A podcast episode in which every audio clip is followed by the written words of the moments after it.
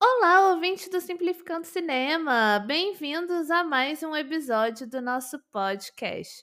E esta semana vamos falar sobre Barbie, mas não uma análise cinematográfica sobre esse grande sucesso que está aí nos cinemas, mas sim as discussões que tomaram conta das redes sociais falando sobre o monopólio de salas do filme.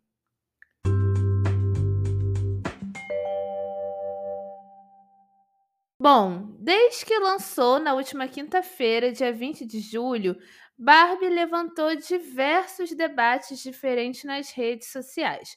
E é óbvio que no Twitter isso foi assunto durante toda a semana. Mas dois posts me chamaram a atenção nessa leva de novos conteúdos sobre o filme da Barbie, teorias, etc que foi a questão do monopólio das salas de cinema no Brasil. Em uma primeira ocasião, uma estudante de cinema chamou atenção sobre o suposto boicote que os cinemas estariam fazendo a um título brasileiro para colocar Barbie no lugar. Algo que não é nem de longe uma surpresa muito aí relevante, né? Visto que isso tem sido a realidade do Brasil há mais de seis anos já. E um outro tweet reclamou sobre a concorrência desleal entre Barbie e Oppenheimer. Afinal, no Brasil, oficialmente, Barbie está sendo exibida em 2.300 salas, enquanto Oppenheimer conseguiu conquistar somente 500 num circuito aí que já é super pequeno de 3.190 e poucas salas no Brasil. Pois bem, no primeiro tweet, né, da estudante de cinema falando sobre boicote, me chama muita atenção sobre como esse essa questão da cota de tela e o monopólio das salas de cinema no Brasil, ele só tende a ser relevante quando se tem o impacto de um filme muito aguardado, né? Barbie eh, levantou esse debate que acabou sendo ofuscado por muitos outros por conta da novidade narrativa que o filme traz, porque não é um filme da Marvel, não é uma sequência de Vingadores, etc. É, com essa questão mesmo de, de monopolizar as salas, né? Aí eu fico pensando muito sobre o, o, a falta de cuidado, na verdade, que a gente tem em abordar esse tema, né? Porque nem de longe isso foi um boicote.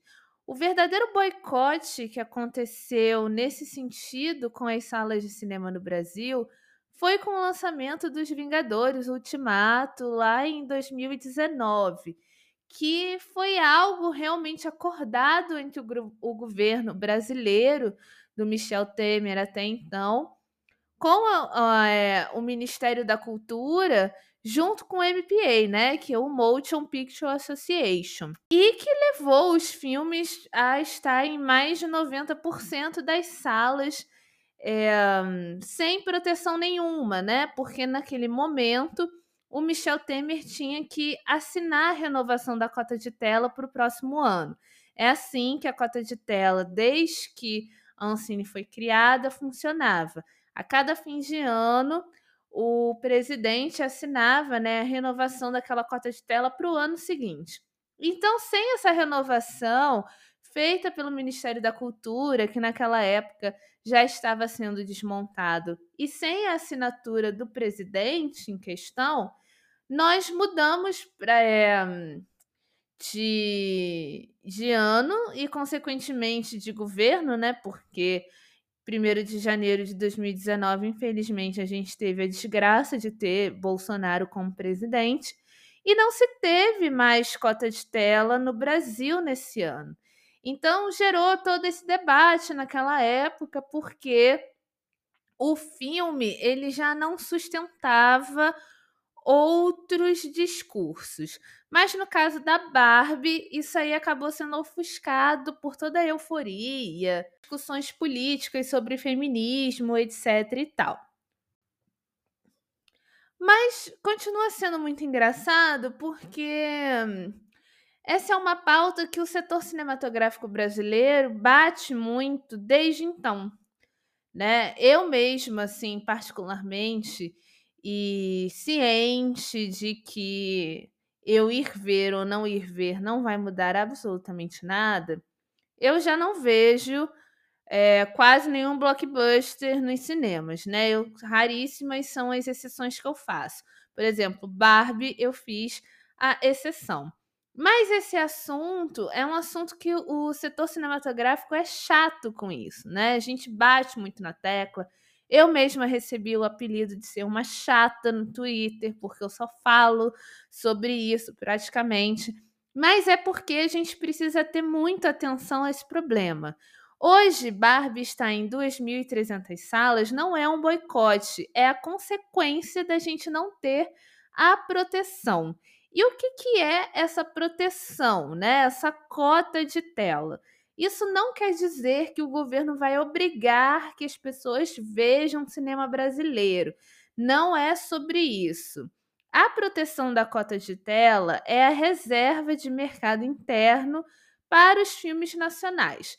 Então, até ela ter parado de, de ser renovada e, enfim, perdido a validade em 2021, você tinha reserva de apenas 56 dias no ano para filmes brasileiros. Isso é menos do que dois meses do ano, gente. E, e, o ano tem aí, né, 12 meses. É muito pouco tempo para você reservar exclusivamente para os filmes nacionais. E quando eu digo exclusivamente, eu não estou dizendo que ah, em 56 dias só vai passar filme brasileiro em todas as salas de cinema. Quem nos dera, né? Mas não é por aí isso, né? É, a política ela tem toda uma uma construção interessante sobre os complexos que têm mais salas, os complexos que têm menos salas. Então você coloca o filme brasileiro em cartaz e aí você delimita pelo menos uma sala para o cinema brasileiro. Se você for um dono de multiplex e tiver aí é, 10 salas ao seu dispor e coloca horários, né? A lei da cota de tela até então era muito clara sobre ter os horários é, destinados ao horário nobre, porque é quando as pessoas têm mais tempo de ver o filme em cartaz, etc e tal, mas a gente sabe que isso muitas vezes não foi cumprido, né? Por conta é, dessa pressão do monopólio estrangeiro dentro do nosso país. Então, quando vocês verem pessoas aí pela internet falando, nossa, mas não tem que obrigar a passar filme nacional, filme nacional vai passar se ele for bom o suficiente. Isso é uma falácia, isso é uma idiotice sem tamanho. Porque, primeiro, que a cota de tela ela existe no nosso país desde 1930 e no mundo desde o fim da Primeira Guerra Mundial. Foi assim que a França, por exemplo, conseguiu conquistar um mercado externo de cinema, porque naquela época os Estados Unidos já queriam começar a impor o seu produto.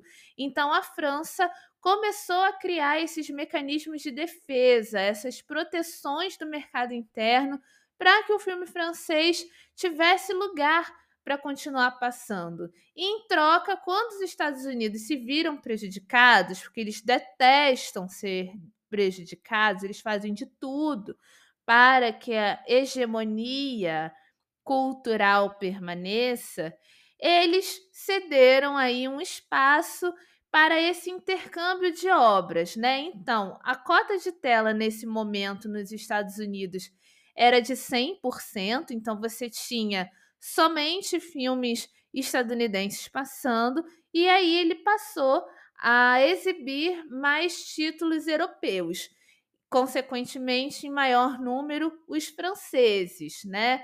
por conta desses intercâmbios da política cultural que passaram a ser realidade. E a cota de tela, ela foi responsável pelo desenvolvimento de diversas indústrias, né?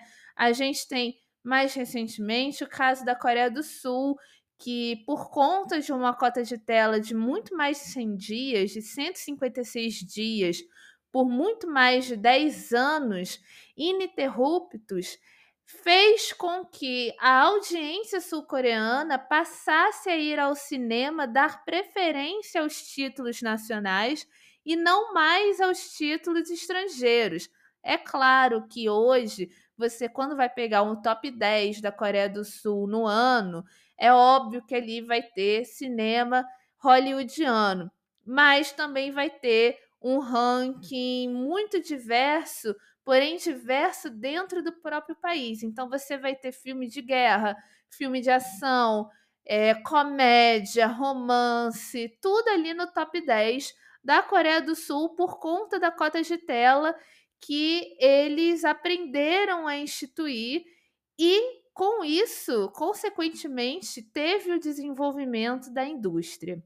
Me chama muita atenção é, esse assunto ser relevante somente quando a gente tem uma grande estreia. Apesar de não ser o boicote, é, nesse sentido da Barbie, o que acontece é que as salas de cinema, né, os donos, os exibidores hoje em dia, eles estão em comum acordo com o mercado estrangeiro. E aí, em partes, é porque eles realmente não se importam com o desenvolvimento do audiovisual nacional, e em outra grande parte é que isso traz uma renda para a sala, não na venda de ingressos, tá? Porque no Brasil, o blockbuster internacional, ele retira muito mais do que 50% dos lucros da bilheteria.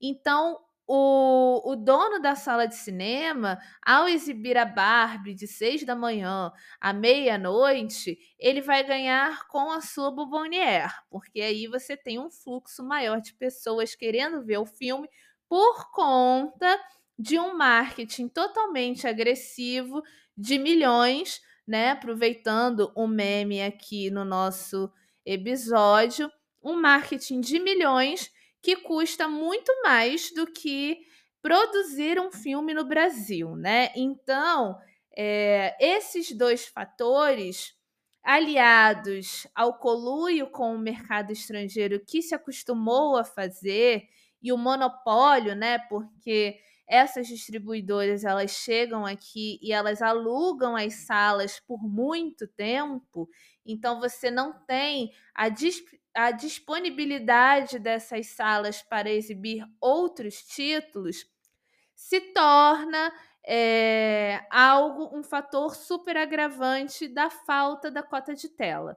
E a cota de tela ela é hoje um elefante branco dentro do Ministério da Cultura, né? A gente vai aí para o mês 8 de 2023, um novo governo completamente comprometido com a cultura, com o audiovisual em particular.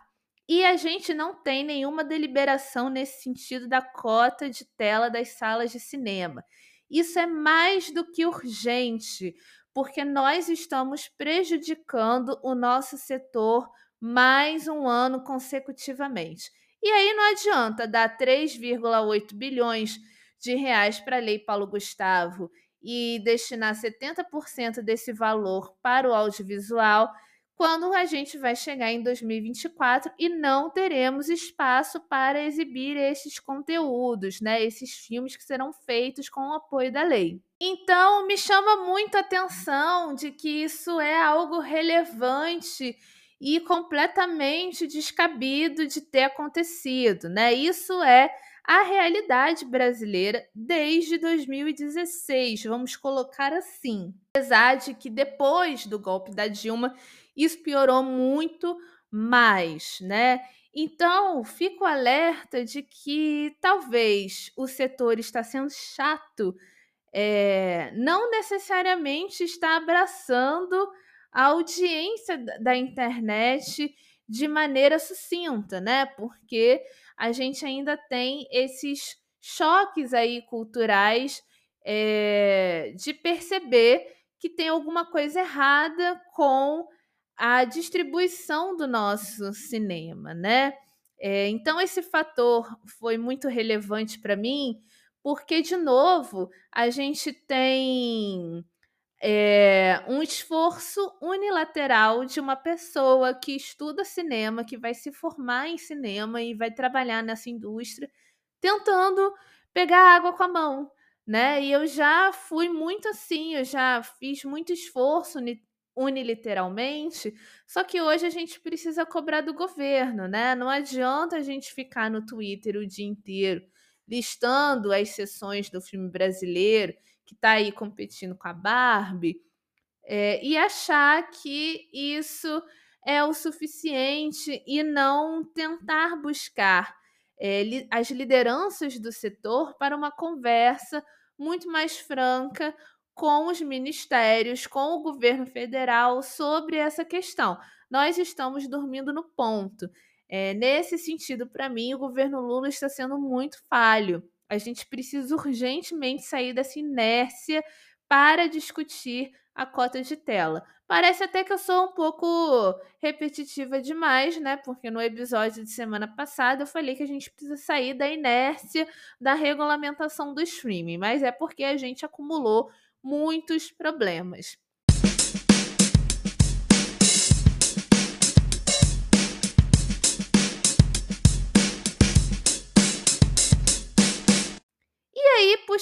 Puxando o fio é, desse assunto, me chamou muito a atenção um, uma outra conta né, destinada a cinema falar da concorrência desleal de Barbie com Oppenheimer. E eu queria saber, assim, qual que é essa concorrência desleal entre Barbie e Oppenheimer, né? Se a gente for abrir o OCA, né, que é o Observatório de Cinema e Audiovisual Brasileiro, para ver como que foi, é, como tem sido o rendimento dos filmes brasileiros esse ano, muitos deles queriam estar na situação de Oppenheimer em estar com 500 salas, somente, entre muitas aspas, pelo Brasil. Porque nós temos um market share que voltou a ser irrisório antes mesmo da criação da Ancine. E a gente tem o registro, né? A gente já tem dados atualizados de que nós tivemos o, o filme brasileiro em cartaz em menos de 35 salas, num complexo cinematográfico aí de salas de cinema de 3.196 abertas e funcionando, né? Fora o impacto que a pandemia teve aí e levou um, uma porrada de salas com elas, né?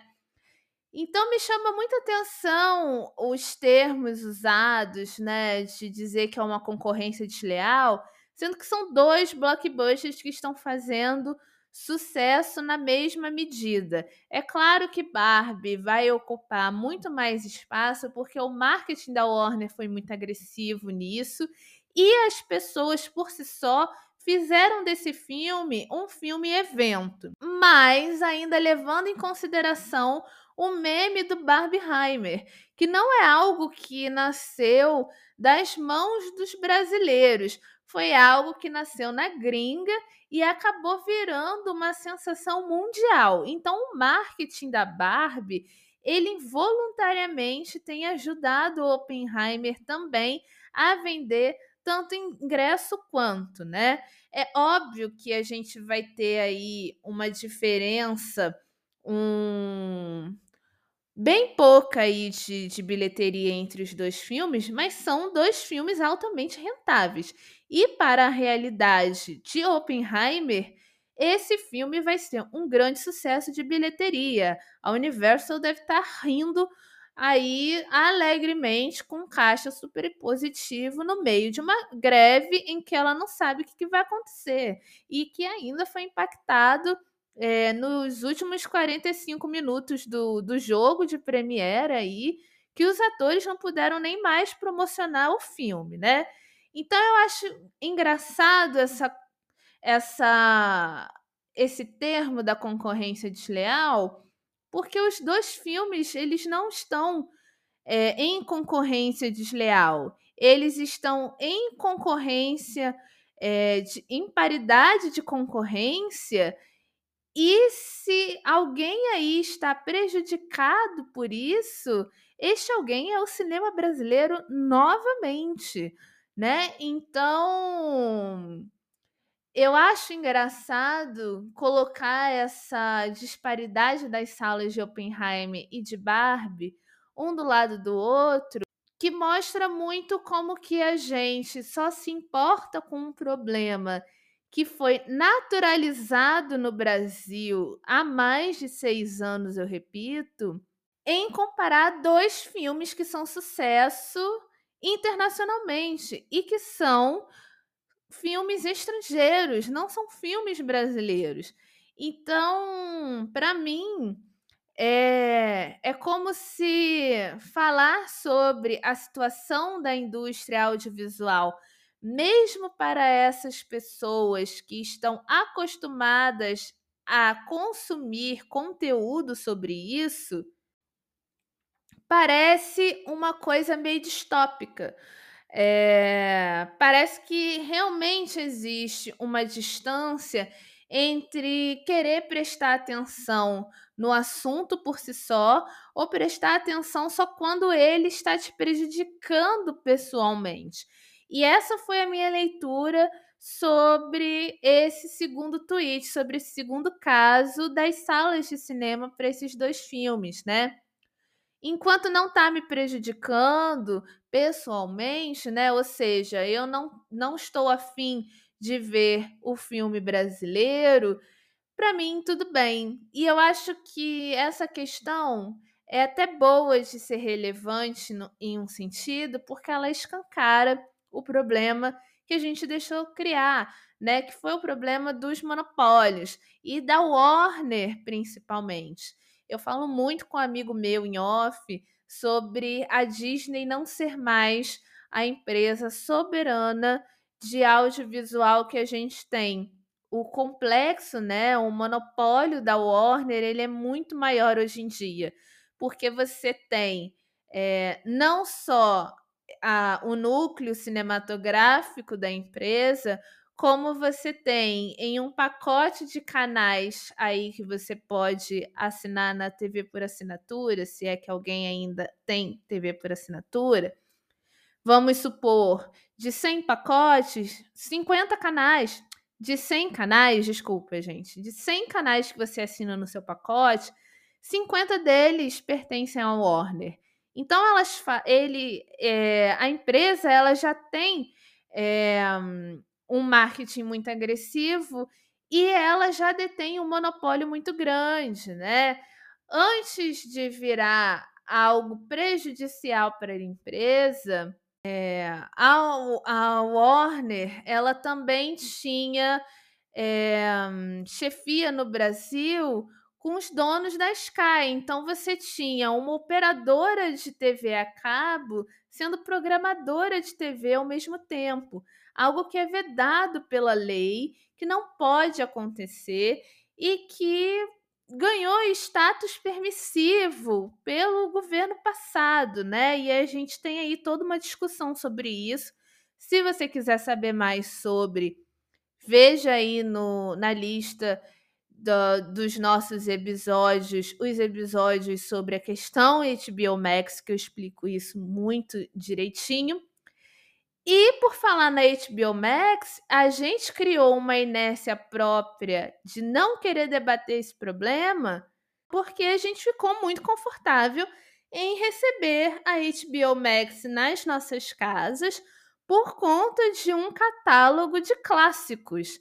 Nós ignoramos toda a discussão política, toda a discussão mercadológica, todo o monopólio criado, as brechas nas legislações, as é, medidas que já perderam a validade, as cotas de tela que estão se perdendo, a falta da regulamentação para o modelo do streaming, por conta dos nossos próprios prazeres é, enquanto telespectador.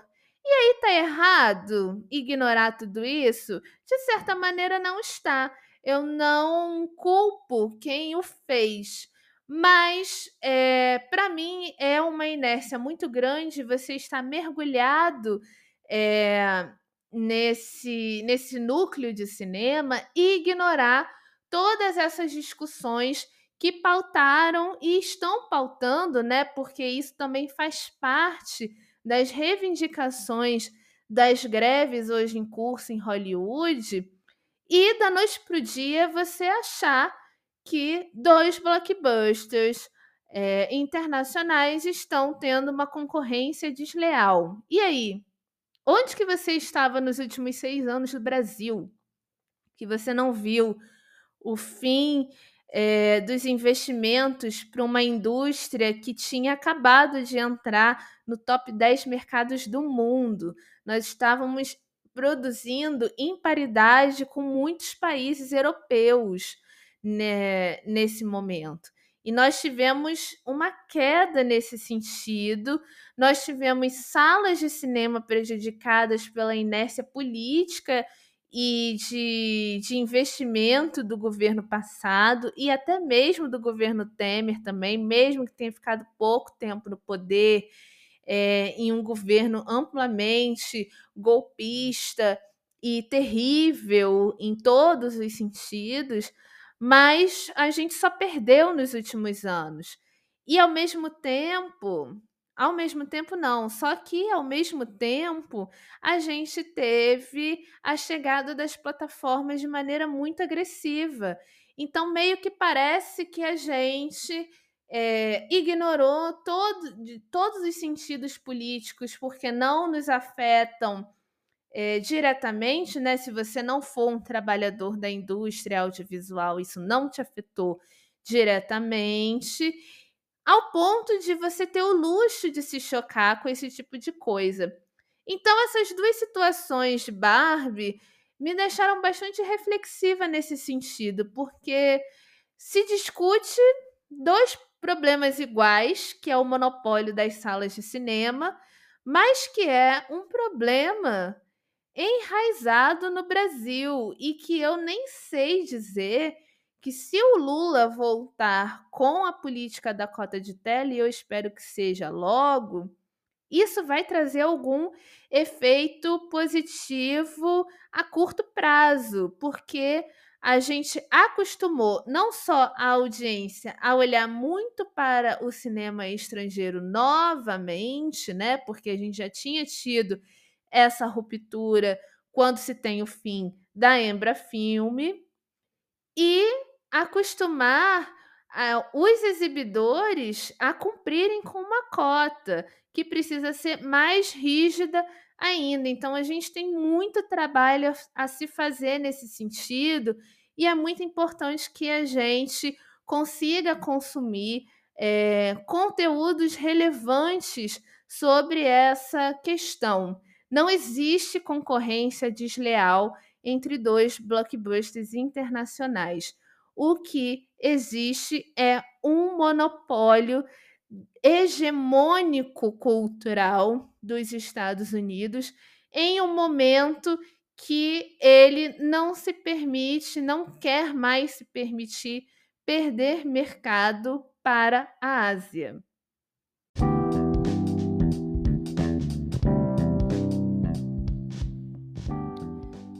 Esse foi mais um episódio do Simplificando Cinema. Se você gostou, considere apoiar o nosso projeto a partir de um real mensal diretamente da Apoia-se. Um muito obrigado e até breve.